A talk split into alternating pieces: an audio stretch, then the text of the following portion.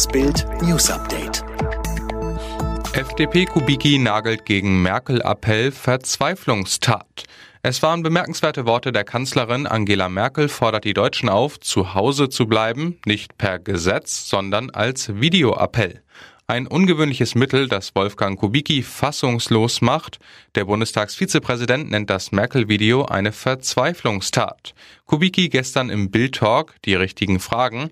Es ist der Aufruf zu einem freiwilligen Lockdown. Corona in Europa, um Deutschland herum wird es düster.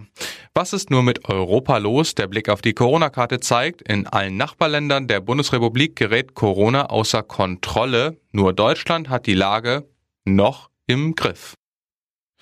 Mit seiner Laura auf großer Fahrt in Florida, der Wendler macht weiter, was er will. In Deutschland schwimmen ihm die Fälle weg, doch in den USA schippert er seinen Problemen davon. Michael Wendler genießt das süße Leben als Neuprivatier in seiner Wahlheimat Florida. Gemeinsam mit Ehefrau Laura machte er am Samstagmorgen bei angenehm 32 Grad einen Ausflug in seinem weißen Speedboat, das er großspurig auch gerne mal seine Yacht nennt.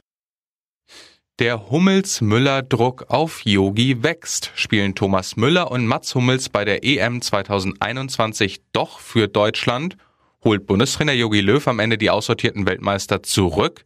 Das erschien bisher äußerst unwahrscheinlich, doch seit diesem Wochenende wächst der Druck. Die Mutter, die ihre Kinder aus der Feuerwohnung warf, meine Seele braucht noch eine Weile.